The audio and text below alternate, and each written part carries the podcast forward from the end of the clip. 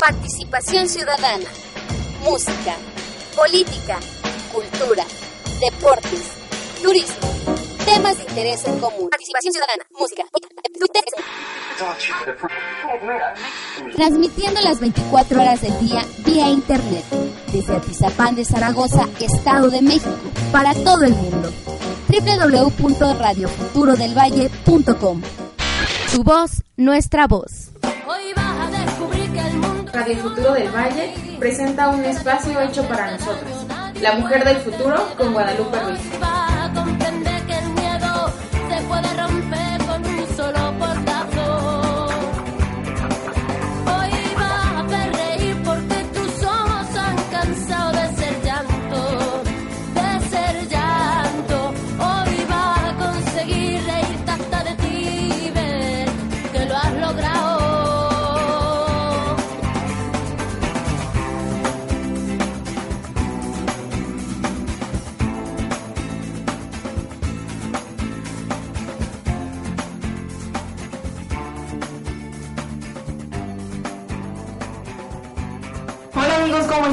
Bienvenidos a su programa La Mujer del Futuro, aquí en Radio Futuro del Valle. Recuerda, mujer, que tu voz es nuestra voz. Yo soy Guadalupe Ruiz y me da mucho gusto recibirlos otra vez aquí. Hoy vamos a hablar de un tema que tiene que ver mucho, sobre todo con las mamás, con los papás, que deben de canalizar muy bien, y de todas las personas que tengan familiares que sean niños. Hoy vamos a hablar del síndrome del niño golpeado.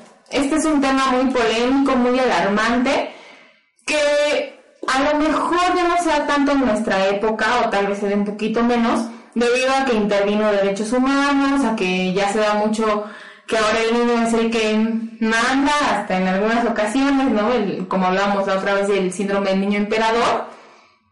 Eh, o, tal vez, o tal vez el maltrato físico, el maltrato a los niños ya no está tan escondido como antes, pero es alarmante que sigue habiendo casos de niños golpeados, de niños maltratados, inclusive hasta de niños asesinados por sus propios padres o por personas, eh, por sus familiares, por personas cercanas a ellos, que eh, desquitan toda su frustración, su ira o, sus, sus traumas en estos niños que la verdad es que no tienen la culpa de absolutamente nada. Se dice que el síndrome del niño golpeado es un cuadro clínico causado por una patología mental familiar que hace víctima al niño en la época de su vida en la que se encuentra más indefenso, aprovechándose de su incapacidad de comunicación. O sea, esto quiere decir que el niño, como, se dice, se encuentra indefenso y además aquí nos habla de algo muy importante que es su incapacidad de comunicación.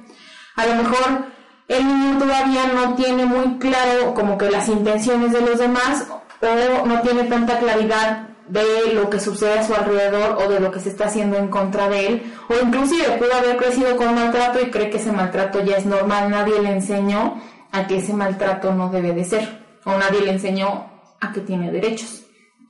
Y por eso es que eh, la persona que ejerce este maltrato o estos golpes en contra de los niños tiende a abusar de que estos niños son más indefensos, de que son más pequeños, son más vulnerables, de que son más débiles que él.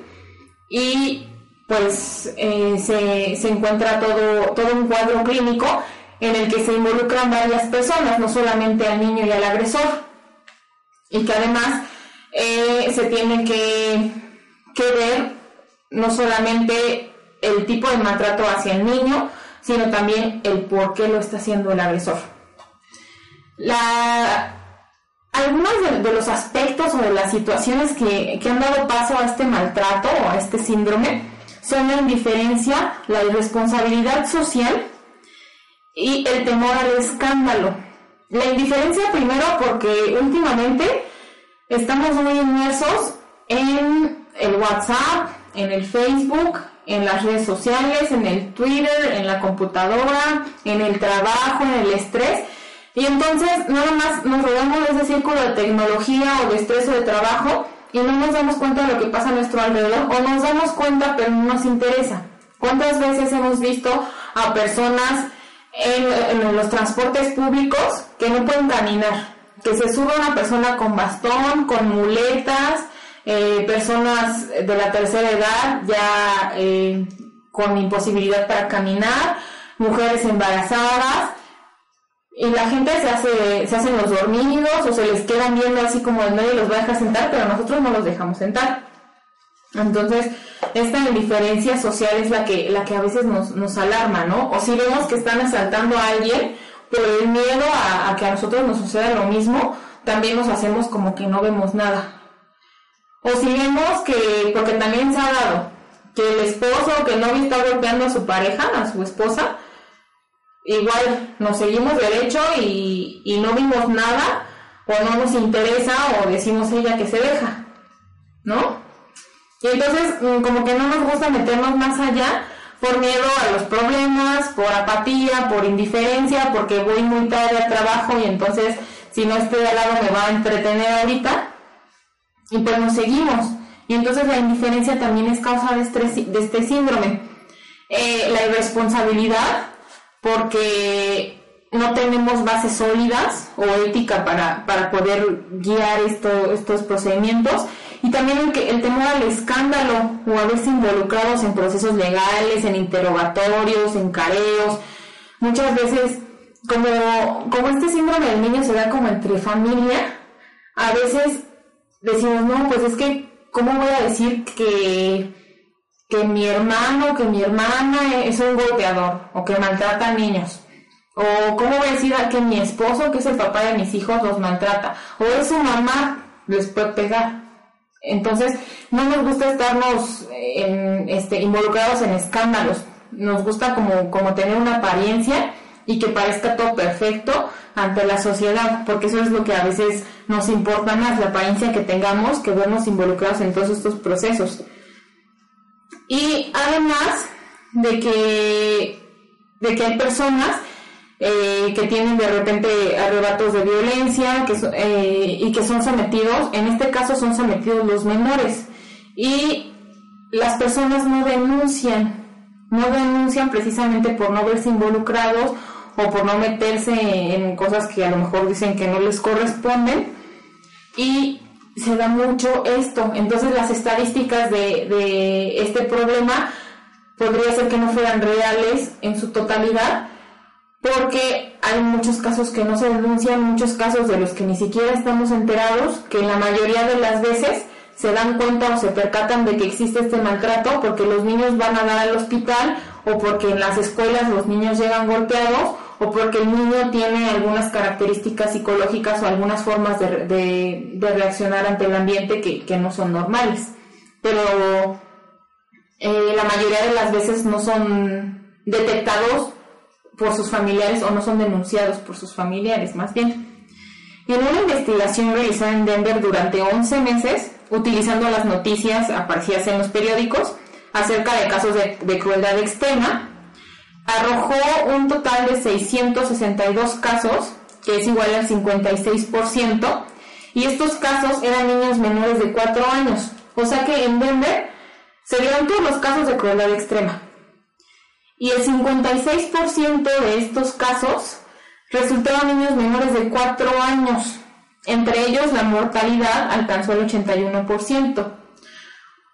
¿Por qué se dan más en estos, en estos casos, eh, la crueldad extrema, porque son niños vulnerables, porque son personas que a lo mejor no se pueden defender, son personas que, que no tienen tanta comunicación, o que a lo mejor porque a veces creemos que los niños fantasean un poco, si te dicen es que me golpeó fulanito o es que me hicieron esto, dices, ay, bueno, es una fantasía o se lo está imaginando, no tienen como esa capacidad o esa credibilidad a lo mejor ante la sociedad aún. Pero recuerden que un niño y un borracho siempre dicen la verdad. Y bueno, el origen de, o uno de los orígenes que, más comunes de este tipo de síndrome del niño golpeado es la crueldad inspirada en conceptos exagerados de disciplina. Hay personas, hay familias que creen que debe de ser una disciplina súper rígida, que están en un campo militar de Estados Unidos y que entonces los niños deben de ser educados bajo las reglas más estrictas. Y por eso se cree que también se puede golpear a los niños o se les puede maltratar o que, o que lo merecen o que es un castigo o que así van a aprender y los niños no aprenden a golpes. Eh, también se da con personas o con familias en donde se encuentran alcohólicos, drogadictos, criminales o delincuentes, débiles mentales, psicópatas, o sea, hay muchas enfermedades también mentales o muchas adicciones que pueden generar este tipo de violencia. Es por eso que también es muy importante el fomentar eh, la responsabilidad con, lo que nos rodea, con el caso de, de, la bebida, del cigarro, de las drogas, de todo lo que estamos expuestos y que no solamente nos expone a nosotros, sino también a quienes nos rodean. Un drogadicto, un alcohólico no se expone a sí mismo, también expone a su familia, expone a sus amigos, a las personas que están a su alrededor, porque pueden ser víctimas de, de sus reacciones. Y también, bueno, se da mucho que que son personas con alguna enfermedad mental, eh, con algún tipo de, psicosis o son psicópatas que tienden a maltratar a las personas más débiles.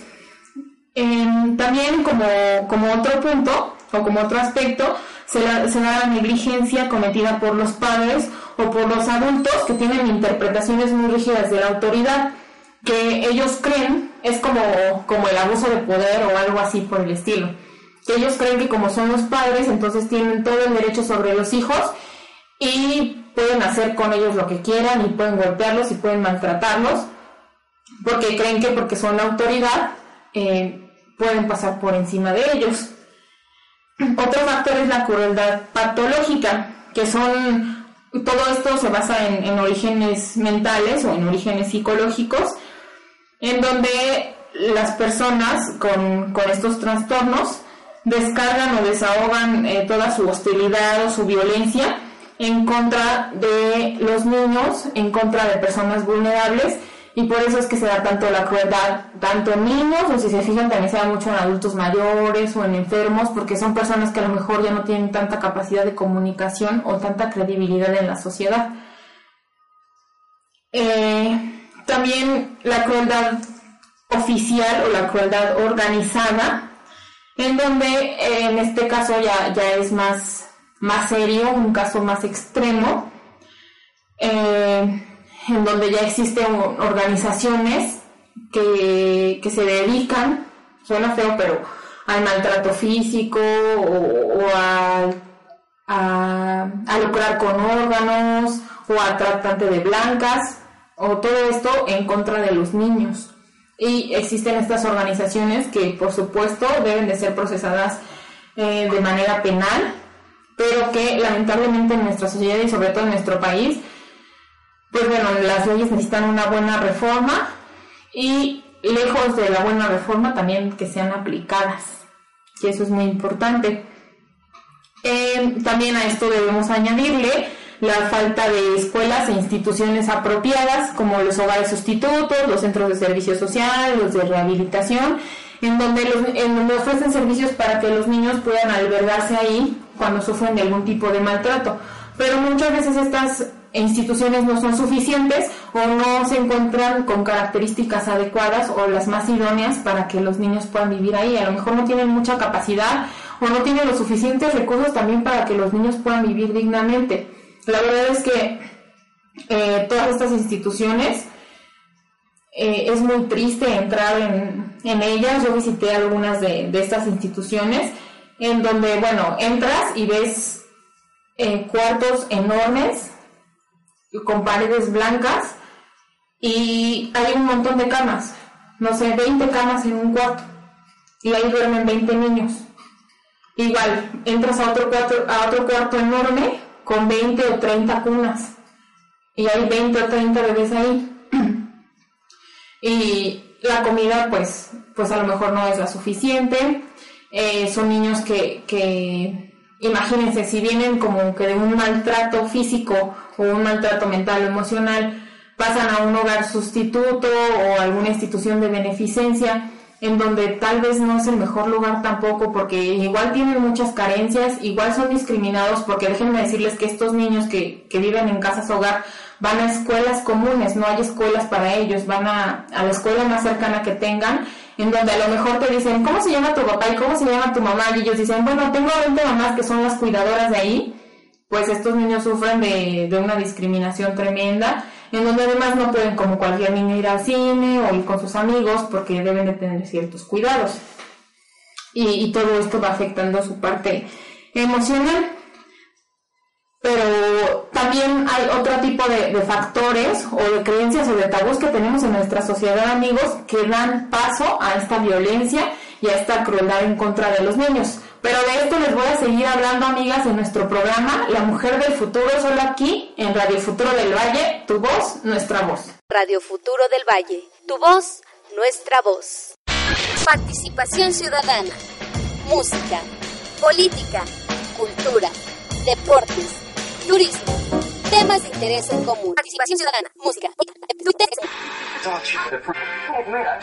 Transmitiendo las 24 horas del día vía internet, desde Atizapán de Zaragoza, Estado de México, para todo el mundo. www.radiofuturodelvalle.com Su voz, nuestra voz. Amigos, ya regresamos a su programa La Mujer del Futuro, solo aquí en Radio Futuro del Valle. Recuerda que tu voz, mujer, es nuestra voz Estamos hablando del síndrome del niño golpeado. Estábamos platicando acerca de los factores que influyen en este síndrome, de cómo las instituciones a veces no tienen los recursos necesarios para proteger a estos niños. Eh, hablamos de, algunas casas hogar, de los hogares sustitutos, de cómo viven estos niños y, de todo lo que tienen que pasar debido a a veces la crueldad de los adultos o de la frustración o de la ira que se descarga en contra de ellos. Pero también les comentaba que hay factores que desencadenan esta violencia, son tabús o son paradigmas que tienen algunas personas, son, son ideas de verdad totalmente ilógicas, sin ningún fundamento, en donde los niños también son maltratados y son reprimidos. Y estos casos son muy comunes, a lo mejor ya no se dan tanto, antes sí eran más un paradigma, ahorita afortunadamente estamos rompiendo con, con muchos tabús de nuestra sociedad, pero ¿qué tal, amiga, en el caso de los niños zurdos, en donde antes se utilizaba que, cuando un niño era zurdo, les amarraban la mano para que escribieran con la derecha o para que utilizaran la mano derecha porque se creían que la, que la mano izquierda o que el lado izquierdo era del diablo. Y las mamás o las abuelitas les amarraban el brazo a una silla y come con la derecha y, y utiliza la derecha para escribir y entonces imagínate el impacto emocional de este niño de por qué si yo me siento más como con izquierda no puedo escribir con esa y que le digan, ay no es que la izquierda es del diablo, pues el impacto debe ser tremendo. Además de que esto no tiene que ver con, con el misticismo, ni con el diablo, ni con absolutamente nada, es simplemente que nosotros o las personas diestras utilizamos más el hemisferio izquierdo de nuestro cerebro las personas zurdas tienden a utilizar más el hemisferio derecho, por eso es que son unas personas regularmente son más creativas, eh, son más, les gustan, tienen más potencial eh, artístico, ese tipo de cosas, y pueden vivir como, como cualquier persona, lamentablemente eh, todo está hecho para diestros, ¿no? Bueno, lamentablemente para ellos, afortunadamente a lo mejor para los diestros, que los, las bancas, los pupitres, eh, todo, las manijas, con lo que abres la puerta, absolutamente todo está hecho para diestros, que es la mayoría de la sociedad, y para zurdos hay muy pocas cosas. Entonces ellos desarrollan también cierta capacidad, cierta inteligencia e ingenio para poder lidiar contra esto, porque a lo mejor hacen cosas que son para diestros, las tijeras, y ellos quién sabe cómo se la arreglan para usarlas con su mano izquierda y también desarrollan esa capacidad de ingenio y de cómo arreglárselas en estos casos. Lejos de pensar que son niños del diablo o ese tipo de, costumbres o de situaciones o pensamientos que se tenían en otras épocas que por supuesto ya no deben de existir y en este caso se daba inclusive el maltrato en contra de ellos. Eh, el maltrato desde el hecho en el que le dices no uses la mano izquierda y te la amarro ¿Y qué tal en el caso del niño tartamudo? Aún no se sabe mucho sobre este defecto, pero se ha observado que los varones presentan eh, más, se presentan más varones tartamudos que mujeres, se presenta más este, este tipo de situación en los hombres que en las mujeres. Y eh, el niño tartamudo o la tartamudez aparece cuando el niño está sujeto a presiones o a tensiones muy fuertes, eh, como son los regaños, los castigos, las presiones o las personas extrañas. De hecho, si se fijan, cuando hay alguien tartamudo, tiende a tartamudear más cuando está nervioso. O inclusive nosotros, aunque no somos tartamudos, cuando, cuando estamos nerviosos como que se nos empieza a trabar la lengua. Entonces lo mismo pasa con estos niños, es porque tienen ciertas tensiones entonces a lo mejor hay tensiones o hay golpes o hay situaciones de violencia en nuestra casa y el niño es tartamudo y desarrolla como este medio de defensa y entonces empiezan a culpar a ese niño y a decir que bueno, que es tartamudo y que cómo es posible sin darse cuenta de que lo que le está causando ese problema es lo que hay a su alrededor. Hay personas que bien tienen problemas eh, con su paladar o, con o alguna situación fisiológica o anatómica, pero la mayoría de las personas tartamudas es por alguna situación de estrés. Y también son ridiculizados, son discriminados y son maltratados y golpeados en muchas de las ocasiones. Y como este estigma hay muchísimos otros de los niños, eh, ya sea por su aspecto físico, por, su forma de ser, por su forma de hablar, de vestir. Inclusive, amigas, hay mujeres o, o madres que se desquitan con sus hijos porque a lo mejor odian al marido o odian al padre de su hijo y ven, la, y ven que se parece a él y se desquitan con él. Y eso es la verdad, es lamentablemente muy común. Y por eso es que debemos de tener mucho cuidado en culpar a los niños de cosas o de situaciones que son nuestras totalmente, que, que nada que ver con ellos. Hay eh, ciertas personas que tienden más a como a detectar este síndrome, que por supuesto son el pediatra, el ortopedista y el médico radiólogo. En el caso del pediatra o del ortopedista, pueden sospechar de que un niño sufre del síndrome del niño golpeado cuando tiene un traumatismo reciente en el cráneo o en sus miembros o cuando hay deformación esquelética. A veces los golpes llegan a tal grado que llegan a fracturar a los niños o a, o a deformarles parte de su cuerpo o los huesos. Y cuando existen algunos de estos traumatismos sin alguna explicación, entonces el médico empieza a indagar porque puede tratarse de un niño maltratado o de un niño golpeado. También pueden ser traumatismos múltiples y si el agresor no, no explica o la persona no explica satisfactoriamente eh, la causa de estas lesiones, pues puede prestarse a, a sospechas. También puede haber casos en el que haya retraso del desarrollo y existencia de malformaciones como consecuencia de traumatismos o también puede haber cicatrices porque se da mucho que hay niños eh, que bueno, los golpean y les dejan cicatrices o inclusive los maltratan con, con armas o con objetos punzocortantes o con cigarros o los queman. Hay, hay muchos niños quemados con cigarros o, golpeados con el cinturón o maltratados y este tipo de cicatrices tampoco. Imagínense un niño quemado con cigarro, pues como por qué. No, digo que el niño fume. El, los niños también hay veces que llegan con hemorragias o con deformaciones del esqueleto y esto también es motivo de sospecha en algunas, en algunas ocasiones.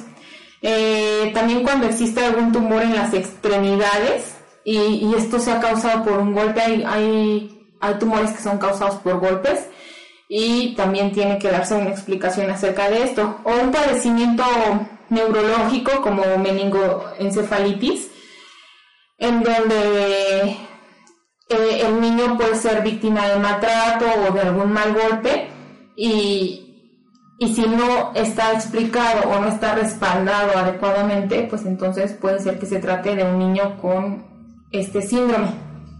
El radiólogo también puede sospechar de este síndrome cuando hay algunos deslizamientos de, de los huesos o cuando hay algunos desplegamientos, o cuando hay fracturas o traumatismos en el abdomen. O también hay personas o hay niños que llegan por algunas causas ajenas a traumatismos, ¿no? A lo mejor llegan por otra enfermedad o por otro síntoma. Y, y en los estudios, en el examinarlos, les descubren que hay un traumatismo que en su momento no se atendió. Esto también es causa de sospecha. Y entonces aquí hay un papel muy importante que tienen tanto el pediatra, bueno, el médico, el pediatra, el ortopedista, el radiólogo, para que cuando existan este tipo de circunstancias, sean analizadas, a lo mejor eh, sí, los niños tienden mucho a caerse, a golpearse, pero hay veces que esto es sin explicación, que los traumatismos son muy fuertes o que las explicaciones no van de acuerdo, no son lógicas de acuerdo a, la lesión que se supone que sufrió el niño. Y esto debe de ser eh, investigado, debe ser tratado y debe ser procesado inmediatamente. Pero vamos a hablar acerca de las características del agresor. El agresor eh, no solamente, primero hay que hablar de la agresión. La agresión no solamente puede ser física. El niño maltratado o el niño golpeado puede recibir también una, otro tipo de, de, agresiones que pueden ser psicológicas o también puede ser la privación de alimento o la falta de cuidados o de atención. Se da mucho que también hay niños que no les dan de comer porque o así porque por simple maltrato o que los descuidan, que los tienen sucios, que no les cambian el pañal que, los tienen descuidados, en condiciones antihigiénicas, insalubres. Y esto también es un tipo de maltrato. Eh, hay malas condiciones higiénicas, también tienen que influir. Y en este caso se da mucho, como les digo, el retraso en el lenguaje, el retraso inclusive en el, aspecto físico. Porque eh, también como que el niño puede plantearse una posibilidad inversa en el que puede ir su desarrollo hacia atrás, precisamente por este tipo de, agresiones. También eh, las víctimas eh, suelen mostrar un patrón de, comportamiento muy característico cuando están internados en un hospital. Eh, cuando hay ausencia de, de lesiones que pongan en peligro al niño, hay veces que el niño a lo mejor ya está sano y aún así sigue sintiéndose como que con la necesidad de, estar en el hospital o sigue estando triste o sigue rehuyendo al adulto o inclusive ellos se sienten contentos en el hospital. Eh, a lo mejor ya no tienen nada. La mayoría de los niños cuando están en el hospital se desesperan, quieren salir y ya quieren irse con su mamá. Hay niños que están en el hospital y lo que menos quieren es ver a su papá o ver a su mamá o ver al adulto que los tiene a cargo o quieren quedarse más tiempo en el hospital y también estos niños tienden a pegarse mucho al personal del hospital, a estar mucho con los doctores, con las enfermeras, a, pegarse mucho a ellos porque ven que ellos les dan atención y les dan cariño que otras personas no les han dado. Em, también son personas que rehuyen, que se ocultan bajo las sábanas y también cuando se trata de un niño más pequeño, que es en el caso de un lactante o de un preescolar, cuando no hay adultos o cuando no están sus padres, lloran poco y se muestra ansioso, y no se muestra ansioso por la ausencia de su madre. La mayoría de los bebés o de los niños chiquitos, cuando están solitos o cuando están en un hospital, pues lloran porque quieren a su mamá. Y hay niños que no, que al contrario están muy contentos o, están aparentemente tranquilos. Y también muestran rechazo hacia la persona, hacia el agresor. Eh, también tienen periodos como de aparente frustración o de aparente agresividad y a veces tienden a golpear o a morder a las enfermeras o a los médicos porque también son como, como que la agresividad se transmite. Eh, también se han señalado patrones del agresor en el, en el hospital. Como les digo, vamos a hablar del agresor en donde cuando su familiar o cuando el niño está internado en el hospital, pues muestran desinterés o inclusive abandono hay veces que la mamá o el papá no se presentaron para nada o tienen visitas muy cortas o muy esporádicas. Eh, las estadísticas nos muestran que el padre aparece como agresor en un 26% y la madre en un 58%. El 16% es de un hermanastro, de un padrastro o de un hermanastro. Y así, el agresor tiene diversas características, también el agredido otras, pero de eso vamos a seguir hablando después del corte. No se vayan, regresamos a su programa La Mujer del Futuro. Radio Futuro del Valle, tu voz, nuestra voz.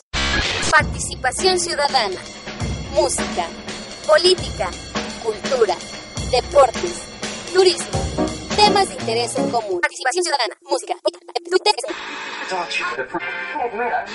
Transmitiendo las 24 horas del día vía internet desde Atizapán de Zaragoza, Estado de México, para todo el mundo. www.radiofuturodelvalle.com Tu voz, nuestra voz. Ya regresamos a su programa La Mujer del Futuro, solo aquí en Radio Futuro del Valle. Recuerda, mujer, que tu voz es nuestra voz. Estamos hablando acerca del síndrome del niño golpeado. Estábamos hablando un poco de las estadísticas de, este niño, de del agresor sobre todo, de quiénes son los que tienden a agredir más a los niños. En el caso de, como les comentaba, del padre es del 26%. Aquí lo alarmante es que el caso de la madre es del 58%. Las mamás son las que tienden más a agredir a los niños. Esto es porque son las que pasan el mayor tiempo con ellos y además eh, tienden a descargar más su frustración con ellos, porque como sea, a lo mejor los padres salen y tienen otro entorno social, tienen otras personas con quien desquitarse de algún modo, pero las mamás no. Entonces, si están todo el tiempo encerradas en casa con sus hijos y tienen como de repente arranques de ira o de violencia, pues buscan con quién desquitarse y los que tienen a la mano son los hijos. Entonces, es por eso y es alarmante que una madre que, que se supone que, que, el reflejo que tenemos de ellas es que eh, lo que hace es cuidar a sus hijos y que sus hijos no confían en nadie más que en su mamá y que se den este tipo de agresiones, la verdad es que es muy lamentable y, y bueno, pueden llegar a situaciones tan extremas como un asesinato, un homicidio. Eh, hay personas o hay padres que han llegado a asesinar a sus propios hijos, mm, ya sea por, porque los mataron a golpes, eh, inclusive estas muertes pueden ser, pueden ser eh, muertes sin, sin haberlo querido, como dicen, sin querer. pueden ser muertes que, que, a lo mejor se les pasó la mano porque los golpearon de más, pero lo lamentable es que también hay muertes que fueron provocadas o que fueron a propósito y hay otro tipo de enfermedades, otro tipo de, de circunstancias o de trastornos que se dan en las madres y que tienden a, a tener estas, este tipo de represalias en contra de sus hijos. Eh, el, el, porcentaje restante, como les decía, es por parte del padrastro, de la madrastra, de un hermano mayor.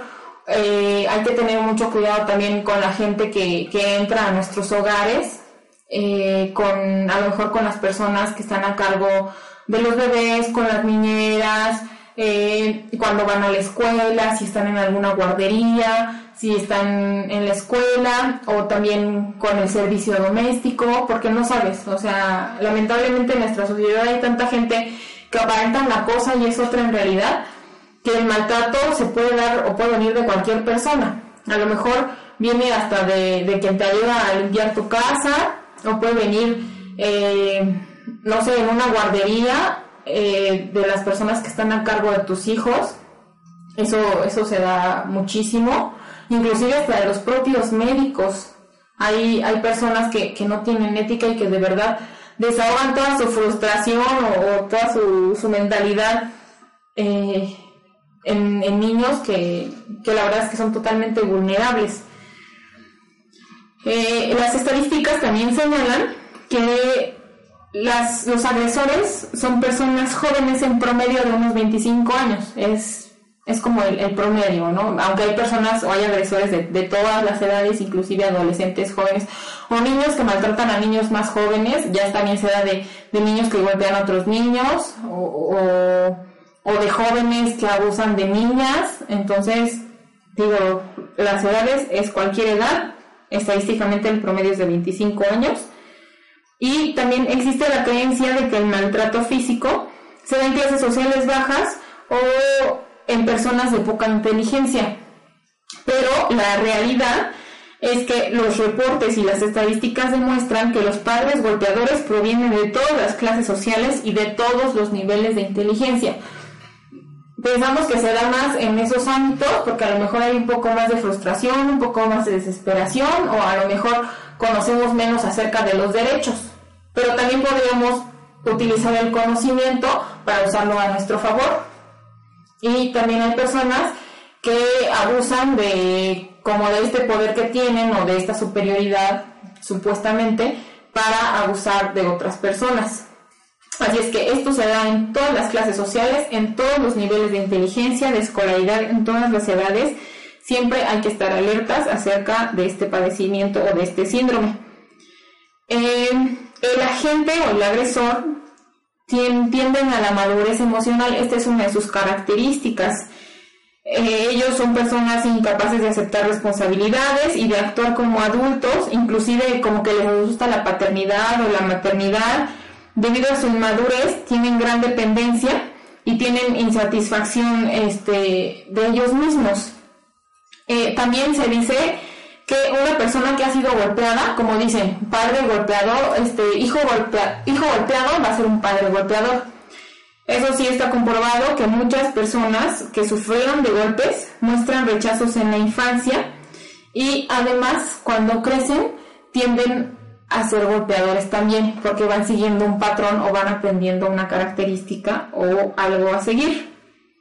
Eh, con frecuencia se dan sentimientos de ira, de coraje, de frustración hacia los hijos y a veces son, son normales en algunos casos, ¿no? Cuando los hijos eh, hacen enojar a sus papás y dices, ay, este niño ya me hartó, está llorando, o es muy berrinchudo, o no sé, cualquier cosa. Pero siempre, siempre se equilibran o se sobrepasan por el otro sentimiento, por el sentimiento contrario que es el amor que se tiene hacia los hijos.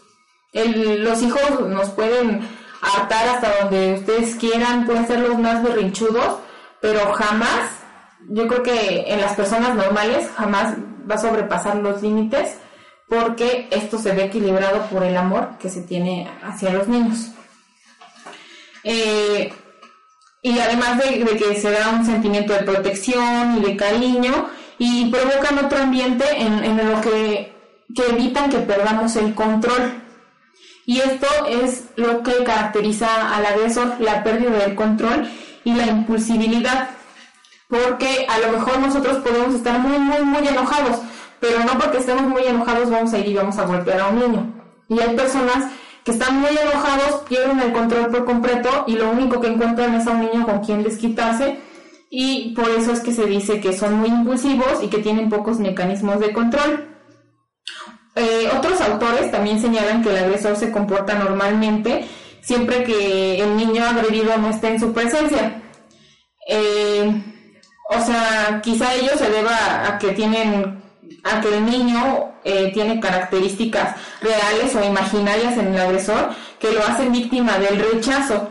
O sea que a lo mejor el agresor está normal y de repente ve al niño y como que dicen que el niño este, le cae mal o que es un berrinchudo o, muestra cierto rechazo hacia, hacia él que de algún modo trata de justificar su, agresión hacia él y le provocan ira. No sé, a lo mejor algún parecido, alguna fijación que tienes eh, con ciertas características y el agresor eh, tiende como a desquitarlas en contra de, quien tiene o, desarrolla esas características. Em, también eh, se dice, bueno, hay un estigma en el que también se genera ira y se genera culpa en el agresor. Pero eh, esto, esto nos habla de que cuando hay un sentimiento de culpa, también a veces se desquitan con los niños o a veces eh, la mamá tiene un sentimiento como de insatisfacción y cubre la satisfacción con los hijos. Y cuando el hijo no es como ella quisiera, entonces se desquita con él. Mientras el niño sea como ella quiera o como ella lo haga sentir satisfecha, está todo perfecto, pero si no, entonces descargan su ira y su frustración en contra de ellos. Hay personas que aparte de los médicos también deben de estar involucrados, personas como los psicólogos o como los, o como los trabajadores sociales, quienes tienen la capacidad para ayudar en momentos de crisis y también en proceder, en, ellos participan en algunos procedimientos como la custodia de los niños o cuando ellos van a algún hogar sustituto o a alguna institución. Eh, tanto el agresor como en la familia y las propias autoridades eh, no han podido comprender que el hecho de apartar a un niño eh, del núcleo familiar es, la, es una medida necesaria para solucionar los conflictos. A veces se da mucho que no se castiga al agresor porque se piensa que, que cómo se lo voy a quitar a su mamá si la necesita. Y inclusive hasta las mismas autoridades se enganchan con esto. de que el niño necesita de cuidados de sus padres, de que necesita a su mamá cerca. ¿Y qué va a pasar si yo se lo quito? Bueno, ¿qué va a pasar si se lo quitas? Si se lo quitas al agresor, pues ya no va a ser, va a ser el niño agredido, eh, ya no va a estar maltratado e inclusive pueden salvarlo de que sufra alguna lesión o de que sufra eh, también de, la, de muerte o hay, hay, mujeres que dejan a sus hijos o personas que dejan a, sus hijos o a sus familiares totalmente en, hasta en estado vegetal o con lesiones irreversibles o, o los dejan incapacitados en alguna situación. Acabamos de ver no hace mucho tiempo el caso de la madre que, que le saca los ojos a su hijo. Eso fue un caso que, que estremeció yo creo que a todo el país y, consecuencias como estas, en donde a lo mejor no llegamos a la muerte del niño, pero sí llegamos a, a, causarle un trauma impresionante, sí se llega también a causarle debilidad o alguna incapacidad en donde el niño queda imposibilitado de, de algunos de sus sentidos de por vida. Y el niño no tendría que pasar por eso siendo que nació como un niño sano. Y hay situaciones terribles que, se dan de, agresión a los niños porque son los más vulnerables.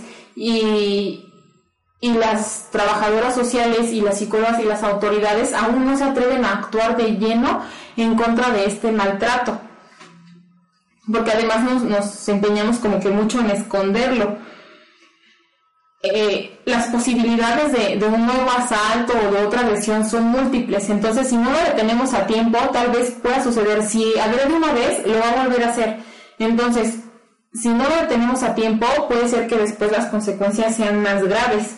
Así es que todo esto amerita, por supuesto, una sanción penal. Eh, se dice que los primeros cinco años de vida es en donde se sufre de más peligro de agresiones en, en la vida, eh, porque los niños son, son más vulnerables en estos primeros años, es cuando a lo mejor eh, no, todavía no hablan, cuando son muy chiquitos, o no tienen esa capacidad de comunicación, o inclusive de entender lo que está sucediendo a su alrededor, y por eso es que son maltratados en estos primeros años de vida. Inclusive hay gente que se bloquea mentalmente y olvida esa parte de su vida y después tiene problemas de personalidad y resulta que es porque fue maltratado en sus primeros años, pero borró esa parte de su mente. Se dice que el cerebro humano o la mente humana es tan inteligente que cuando hay algo que no te gusta o que te lastima, puedes inclusive hasta borrarlo. Puedes inclusive hasta como que no te acuerdas de ello y te sucedió, pero es importante sacarlo, es importante que estés consciente de lo que sucedió para que puedas sanarlo.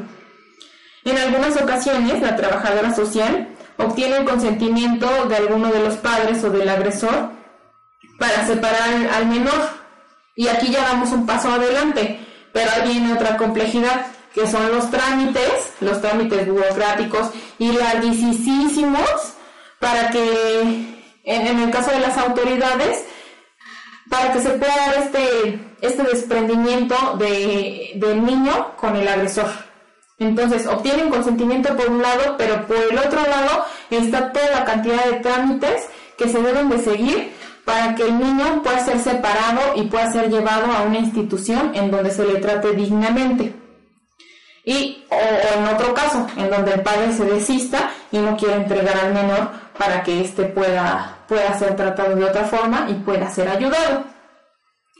Y, y, bueno, es claro que se debe de, llevar a cabo una reforma de estos trámites y, y de muchas otras situaciones que se dan a favor de este síndrome. Pero de esto y más seguimos hablando, amigos. No se vayan, estamos en su programa La Mujer del Futuro, aquí en Radio Futuro del Valle, tu voz, nuestra voz. Radio Futuro del Valle, tu voz, nuestra voz. Participación ciudadana, música, política, cultura, deportes, turismo, temas de interés en común, participación ciudadana, música, Transmitiendo las 24 horas del día vía internet, desde Atizapán de Zaragoza, Estado de México, para todo el mundo.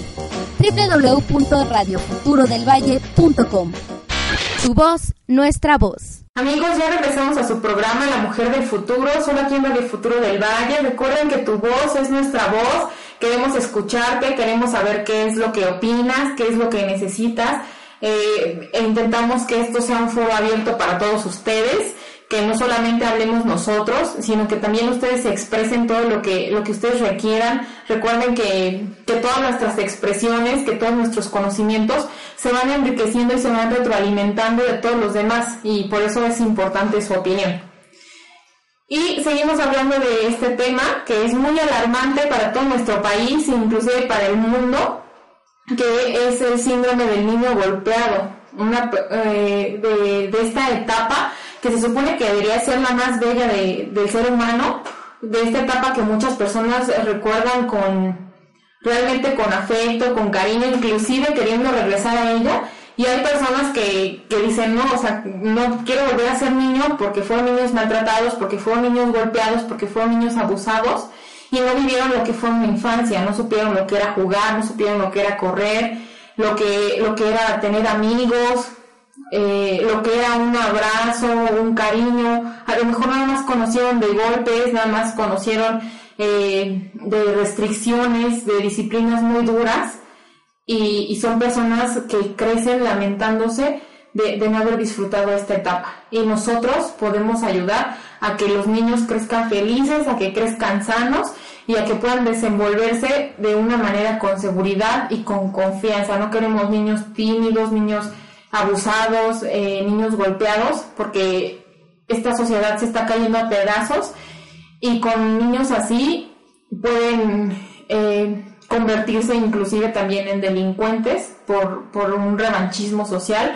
o por un rencor que tienen en contra de la sociedad. Eh, la psicopatía es muchas veces alimentada por la madre, porque la madre causó algún sentimiento de rencor muy profundo en el niño y el niño al no poderse desquitar con su madre porque cómo vas a matar a tu mamá, se desquita con la sociedad y se desquita con otras personas reflejando lo que lo que no pudo reflejar o lo que no pudo externar con ella.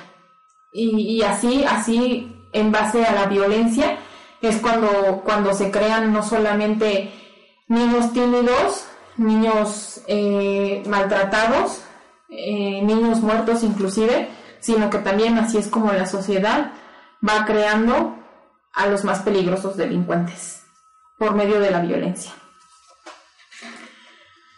Y por eso es importante que se reformen las leyes y los trámites para que estos niños puedan estar en un lugar en donde puedan recibir un trato digno y que además se ejerza justicia se ejerza eh, un proceso penal en contra del agresor para que este tipo de situaciones ya no se den o se den lo menos posible en nuestra sociedad. En algunos países las autoridades han tomado serias medidas ante cualquier informe médico que se refiera a un ataque a un niño. Cuando, cuando existe este tipo de informe por parte del médico, se toma una acción penal en contra del agresor inmediatamente. Y aquí solamente estamos buscando justificaciones. A veces parece que todos nos vendamos los ojos cuando sabemos la realidad. Nosotros, el ser humano, no solamente, siempre he dicho, no solamente se basa por su inteligencia o por la lógica. Nosotros tenemos un sentido muy desarrollado en cuanto a, la intuición y al sentimiento. Y sabemos cuando algo anda mal, pero a veces queremos ocultarlo o queremos mejor no enterarnos y eso nos, va, nos va cegando y es cuando no nos deja avanzar como país y no nos deja avanzar como sociedad. Y por eso es que, es que a veces no se da castigo al agresor, y, pero debe de procurarse no solamente el castigo, sino también su orientación. Hay veces que entran a un penal y salen y salen peor de como entraron, porque salen con resentimiento y, y a lo mejor ese no, no, es lo mejor que puede suceder. También se debe de, procurar la reeducación o un tratamiento psiquiátrico, como les comentaba. A veces eh, la agresión se da también por algunos trastornos eh, mentales o de personalidad, por algunas circunstancias psicológicas o patrones que estas personas pueden ser tratadas por un psiquiatra o por un psicólogo y entonces podrán desenvolverse de una mejor manera, siempre claro, eh, vigilando que, esto se cumpla y que se vaya dando una relación más armónica y también, o sea, debe de ser eh, la terapia o la ayuda profesional tanto para el agresor y sobre todo para el niño que es agredido o que es víctima de este síndrome. Eh, y todo esto con el fin de romper la cadena o el patrón que se va siguiendo, porque es lo más preocupante de todo, que es una cadenita que entonces el papá golpea al hijo, el hijo golpea a su hijo y el hijo del hijo al hijo, al hijo, al hijo. Y así se van. Y entonces es toda una cadena de maltrato físico, toda una cadena de violencia, toda una cadena de delincuentes con la que queremos romper. En el área del Distrito Federal, la Secretaría de Salubridad y de Asistencia ha establecido desde 1940 aproximadamente 120 hogares sustitutos que funcionan desde hace 10 años y una casa cuna en Coyoacán con capacidad para 200 niños. El Departamento del Distrito Federal tiene dos albergues temporales para protección este, social, uno para niños y tiene otro para niños y otra para niñas de 4 a 14 años. Tienen casa cuna y casas hogar.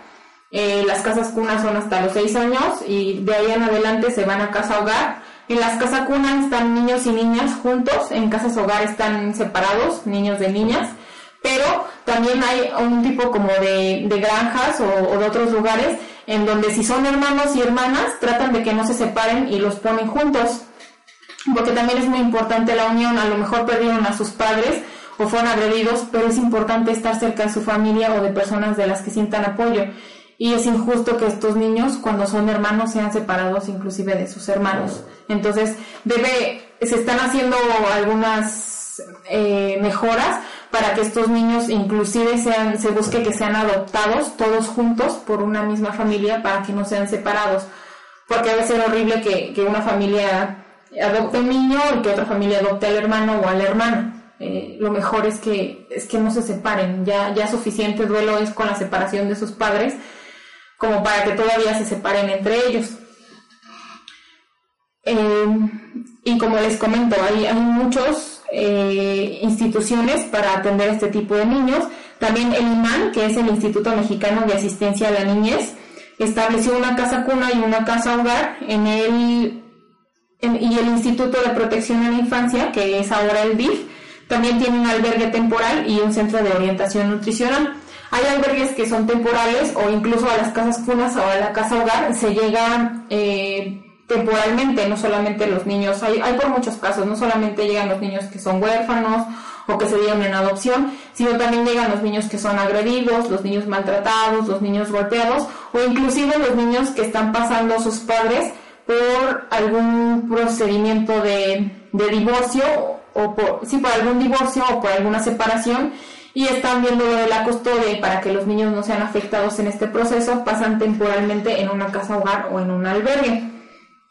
Eh, la iniciativa privada tiene algunos ejemplos también, como las instalaciones Mier y Pesado de Rafael Donde. Eh, tienen una granja de asistencia social en Austria llamada SOS y también se han construido tres casas hogar. La iniciativa privada también ya ha ha tenido una participación importante en estas instituciones para que pueda seguirse desarrollando la infancia, para que pueda tener un ambiente lo más digno posible, porque el maltrato físico es algo serio que va siempre acompañado del maltrato emocional. Cuando una persona nace, cuando hay niños, en la persona en quien más confías es en tu mamá. Y, si tu mamá o tu papá te maltratan o tu mamá no te defiende, entonces dejas de, confiar en ella y dices que si no puedes confiar en tu mamá, que es la persona que se supone que más te debe amar, pues entonces no puedes confiar en nadie más. Y estos niños se afecta no solamente su físico, su cuerpo, sino también su seguridad, su autoestima su moral y, toda su mente. Estos niños eh, tienen una sensación de vacío y de abandono impresionante, en donde si no tenemos cuidado de verdad con ellos, pueden, pueden desarrollar algunos trastornos o algunas características que los lleven, como les digo, a ser delincuentes, que los lleven al revanchismo social, en donde ahora quieren vengarse de todos, en donde si ellos sufrieron quieren que los demás sufran. Y por eso es que es importante que existan los recursos necesarios para que no solamente se les dé una alimentación y vestido y sustento y un, y un techo, porque estos niños también necesitan de orientación psicológica, necesitan de medicamentos, necesitan tener una vida digna en cuanto a su salud, en cuanto a los estudios, eh, en cuanto a cómo los trata la sociedad, porque también son los niños golpeados, de por sí son tímidos, también son discriminados a veces en las escuelas cuando se comportan con cierta timidez o inclusive agresivos, en lugar de, investigar el por qué se comporta así el niño, lo que hacemos es rechazarlos. Y lo que hacemos, o lo que hacen inclusive muchos maestros, es castigarlos o exhibirlos, eh, los niños discriminarlos, eh, o inclusive hasta maltratarlos.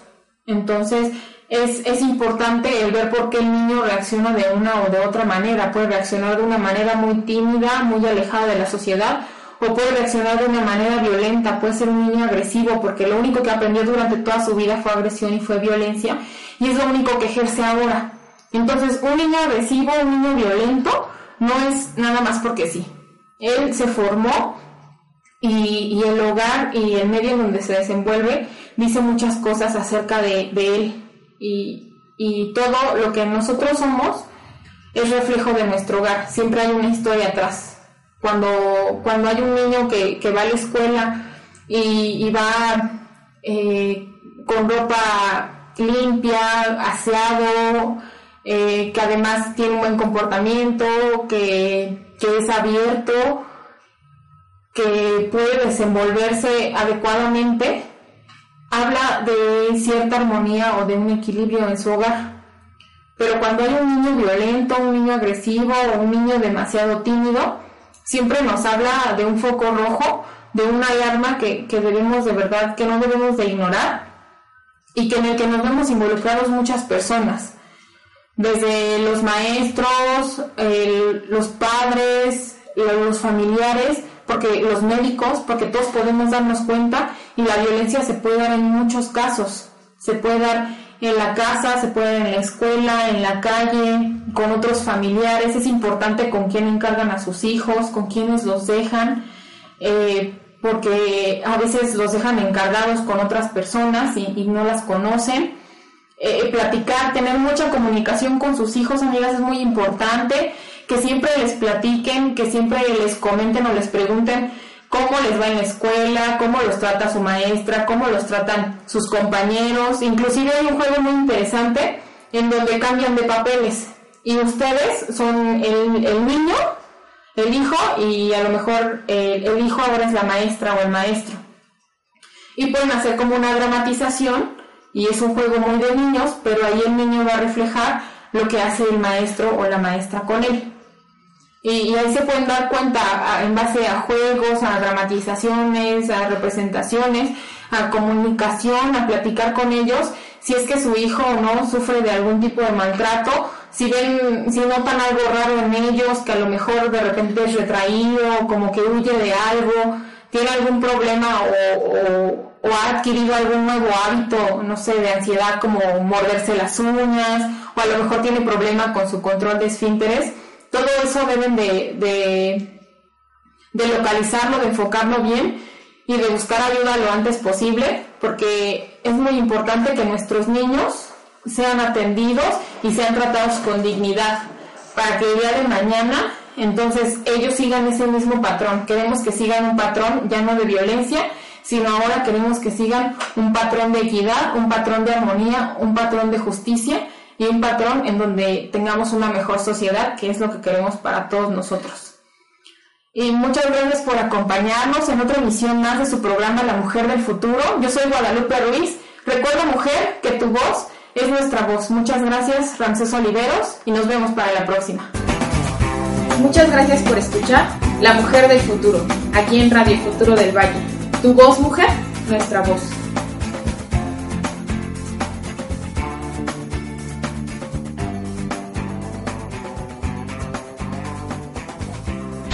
Participación ciudadana, música, política, cultura, deportes, turismo. temas de interés en común. Participación ciudadana, música, Transmitiendo las 24 horas del día vía internet. Desde Atizapán de Zaragoza, Estado de México, para todo el mundo. www.radiofuturodelvalle.com Tu voz, nuestra voz.